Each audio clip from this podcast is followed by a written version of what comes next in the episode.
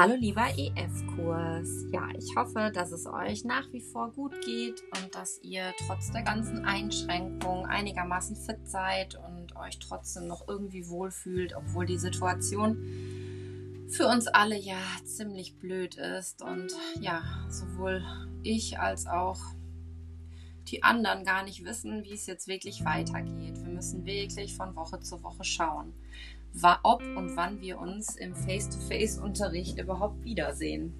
Naja, bis dahin werden wir uns auf jeden Fall wieder weiter digital miteinander auseinandersetzen. Und ja, wie ihr ja auch schon jetzt mit dem Quiz bemerkt habt, sind wir mit dem neuen Thema jetzt eingestiegen.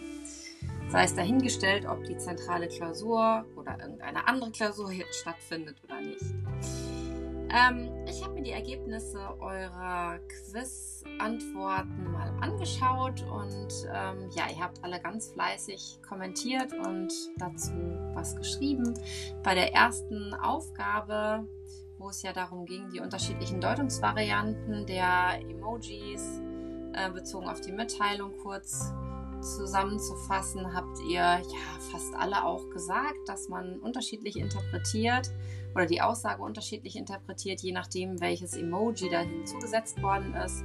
Ähm, da war auch die Rede von zum Beispiel Ironie und ähm, Sarkasmus, dass man die Aussage zum Beispiel irgendwie wütend meint oder dass man verwirrt ist und jetzt nicht genau weiß, was ist eigentlich damit gemeint. Da habt ihr ganz viele ja, Sachen zu geschrieben, die sich aber teilweise auch wirklich decken. Dann hattet ihr ja noch zwei Annahmen oder Aussagen. Die erste bezog sich ja darauf, dass Emojis unerlässlich sind bei der Kommunikation. Da haben auch die meisten von euch wirklich zugestimmt, dass, ähm, ja, dass das eigentlich wichtig ist, dass ein Emoji zu einer Aussage hinzugesetzt wird, damit man das verstehen kann. Ähm, ja, damit man die Nachricht auch wirklich richtig ja, versteht oder überbringt, wenn man es selber benutzt. Ähm, was ich auch interessant fand, ihr habt zum Beispiel auch gesagt, dass diese, ja, dieses Emoji mitschicken eigentlich unter Freunden so Usus ist und wenn man mit fremden Leuten schreibt, dass man das eigentlich dann nicht machen würde. Vor allen Dingen auch gerade bei den ironisch gemeinten Sachen, weil es vielleicht auch komisch rüberkommen könnte, wenn man jemanden noch nicht so gut kennt oder jetzt zum Beispiel in einer Chat-Kommunikation mit vielleicht einer Respektperson ähm, ja, das irgendwie vielleicht auch nicht so gut angesehen wird, dass man da unterscheidet. Von einigen habe ich auch gelesen, dass es natürlich unabhängig von den Emojis auch andere Varianten gibt, um das Geschriebene noch weiter zu kommentieren, zum Beispiel durch die Schreibweise, ne, Groß- und Kleinbuchstaben abwechselnd oder dass man einfach ein Nein zum Beispiel groß schreibt, was als Schreien gilt oder was in die Länge zieht, um Dramatik ähm, zu vermitteln, ohne jetzt ein Emoji zu benutzen, dass es da auf jeden Fall unterschiedliche Varianten gibt. Das fand ich sehr interessant. Bei der zweiten Annahme, die ja lautete, dass Emojis im Prinzip den Humor geschriebener Texte töten, ähm, ah, ja, wart ihr so ein bisschen zwiegespalten. Einige haben zugestimmt und ähm, ja, gesagt, dass man eigentlich ähm, durch die Emojis gar nicht mehr wirklich den Text so für sich interpretiert und wahrnimmt, sondern eigentlich auf die Emojis achtet und dass man irgendwie schon, wenn man die Nachricht öffnet, lacht, wenn man einen machenden Emoji sieht, ohne eigentlich die Nachricht richtig gelesen zu haben, weil man sich dann gar nicht mal mit dem Inhalt der Nachricht weiter auseinandersetzt. Einige haben auch gesagt, dass sie eigentlich nicht der Meinung sind, dass das so ist und ihr habt das alles so ein bisschen kontrovers diskutiert. Ja, das fand ich auf jeden Fall super und es hat einen guten Einblick gegeben in ja eure Deutung von Emojis und da würde ich ganz gerne auch weitermachen und einhaken. Und dazu bekommt ihr jetzt eine weitere Aufgabe. Und zwar ähm, ist es so, dass ihr wieder zwei Texte bekommt, die sich auf ja, die Emojis beziehen, die ihr jetzt hier im Classroom ähm, auch findet, beziehungsweise ein Dokument, in dem beide Texte, Text A und Text B, enthalten sind. Ähm, und eure Aufgabe ist es natürlich, diese beiden Texte A und B, die relativ kurz sind, zu lesen und im Anschluss einen kurzen Kommentar zu formulieren, ähm, in dem ihr auf die Aussagen der Texte kurz eingeht und eure eigene Meinung formuliert. Wenn es geht, würde ich euch bitten, ähm, mir das als ähm, Doc über meine Aufgaben zurückzusenden. Wenn es euch möglich ist. Ihr könnt natürlich trotzdem auch, wer mit einem Tablet arbeitet, in GoodNotes das handschriftlich machen und mir schicken. Das ist auch in Ordnung. Aber bitte schreibt dann ordentlich. Auch wenn ihr jetzt auf Papier schreiben möchtet und ihr fotografiert es ab, wenn es gar nicht anders geht und ihr nicht die Möglichkeit habt, das abzutippen. Okay, also ich würde mir wünschen als Dokument, als Doc-Datei, aber wer es gar nicht hinkriegt, dann bitte aber so fotografiert und geschrieben, dass ich es wirklich lesen kann. Das war ähm, vor den Ferien manchmal schwierig, weil das Foto entweder so dunkel war oder nur die Hälfte drauf war, wirklich zu lesen, was ihr da geschrieben habt. Das wäre super, wenn ihr das irgendwie hinkriegen könntet.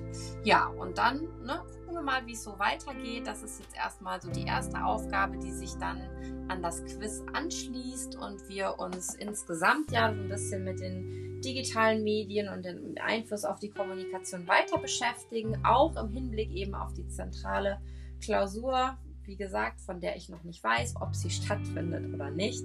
Und ähm, ja, ich werde euch dann wahrscheinlich auch mit ähm, eventuell mit Seiten aus dem Heftchen, was wir eigentlich ja für alle bestellen wollten, versorgen zwischendurch. Aber erstmal steigen wir ganz seicht über die Emojis ein. Bleibt gesund, liebe Grüße.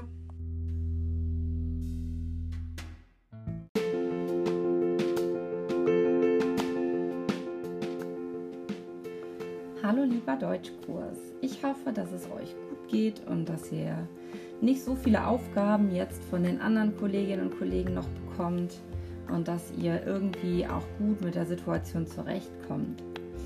Ja, ich hoffe, dass wir natürlich Ende der Woche jetzt ein bisschen mehr Informationen bekommen, wie es dann ab dem 4. Mai weitergeht und ob ihr vielleicht diejenigen seid, die dann, naja, zumindest aufgeteilt ähm, wieder in die Schule kommen können. Aber das wissen wir ja leider jetzt noch nicht.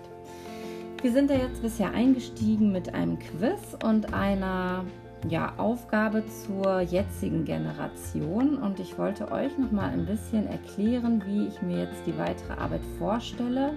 Natürlich jetzt erstmal mit dem Wissen oder mit dem Nichtwissen, wie es weitergeht und ob wir uns vielleicht in zwei Wochen auch live sehen. Das weiß ich ja jetzt noch nicht. Deswegen mussten wir ja jetzt erstmal so planen, als würden wir das Sommerhaus später als digitale Unterrichtsreihe weiter strukturieren. Ähm, ja, warum musstet ihr euch mit dem Songtext von Jonas Ems beschäftigen? Ja, ähm, wir fanden das wichtig, weil die Erzählung von Judith Herrmann spielt ja in den 90er Jahren und da herrschte ja auch irgendwie eine andere Generation oder ein anderes Generationenfeeling. Und deswegen finde ich es wichtig, dass man sich mit der aktuellen Generation auch kritisch einmal auseinandersetzt, sodass wir hinterher nochmal auf ähm, ja, so ein bisschen die, die typischen Aspekte der Generation Anfang, Mitte der 90er Jahre auch eingehen können. Denn vielleicht ist es euch beim Lesen auch aufgefallen, dass natürlich einerseits von bestimmten ja, Musikgenres die Rede ist, aber auch eben von so bestimmten Verhaltensweisen und Einstellungen, die dort deutlich werden, die vielleicht nicht mehr für euch zeitgemäß sind oder vielleicht doch, das weiß ich ja nicht. Und deswegen wollten wir, also wenn, mit wir meine ich Frau Vierath und ich, weil wir die Unterrichtsreihe ja gemeinsam jetzt geplant haben, ähm, dass wir das auch einmal aus der aktuellen Situation heraus betrachten. Des Weiteren werden wir uns im Verlauf natürlich auch nochmal mit den Figuren beschäftigen und äh, mit den Schauplätzen, auch mit der Erzählhaltung und ja eben grundsätzlich mit, den, mit der Generation und den Einstellungen, seien es moralische, sexuelle Einstellungen. Da werden wir uns noch ein bisschen dran abarbeiten. Genau. Vor allen Dingen auch nochmal mit dem Schluss, der ja durchaus offen gestaltet ist und mit den Merkmalen der, naja, man kann fast sagen, zeitgenössischen Kurzprosa. Denn Judith Herrmann ist ja im Vergleich zu Marquise von O und Heinrich von Kleist doch etwas moderner. Auch wenn äh, die Erzählung natürlich jetzt am Ende der 90er geschrieben worden ist. Ja, das ist so der Plan. Je nachdem, ob wir uns dann live sehen, werden wir natürlich auch das nochmal aufarbeiten was wir oder was ihr bisher digital ähm, erarbeitet habt. Wenn wir uns nicht live sehen, werden wir da digital erstmal weitermachen. Ich glaube, dass das bei der Erzählung Sommerhaus später auch gar nicht so dramatisch ist, denn Ähm, die Erzählung ist ja relativ kurz und kompakt. Man kann sie ganz gut lesen und man kann sie auch noch ein zweites und ein drittes Mal eben schnell lesen, wenn man nicht mehr genau weiß, worum es geht. Ähm, und ich denke, dass wir diese Einzelaspekte, ob es jetzt verschiedene Orte sind, das Symbol des Hauses zum Beispiel, die Figuren, die Figurenkonstellation, die Handlungsstruktur, Erzählhaltung, Erzählzeit und so. Das sind ja alles Dinge, die euch schon bekannt vorgekommen sind oder die ihr schon kennt aus anderen Zusammenhängen und das ja im Endeffekt nichts Neues ist, nur übertragen auf einen neuen Inhalt ja, das war mir wichtig, euch nochmal darzulegen, wie geht es eigentlich weiter und wie ist es jetzt einzuordnen, dass wir mit dem Song von Jonas Ems eingestiegen sind. Ich hoffe, ich habe ein bisschen dazu beigetragen, dass, ähm, ja, dass das klarer wurde. Und ja, ihr werdet von mir hören zwischendurch und sobald ich etwas Neues weiß, jetzt aus der Perspektive der Stufenleitung, was euch betrifft ähm, bezüglich Klausuren, Wiederaufnahme des Unterrichts, werde ich auf jeden Fall euch Bescheid geben. Bis dahin, bleibt gesund, liebe Grüße.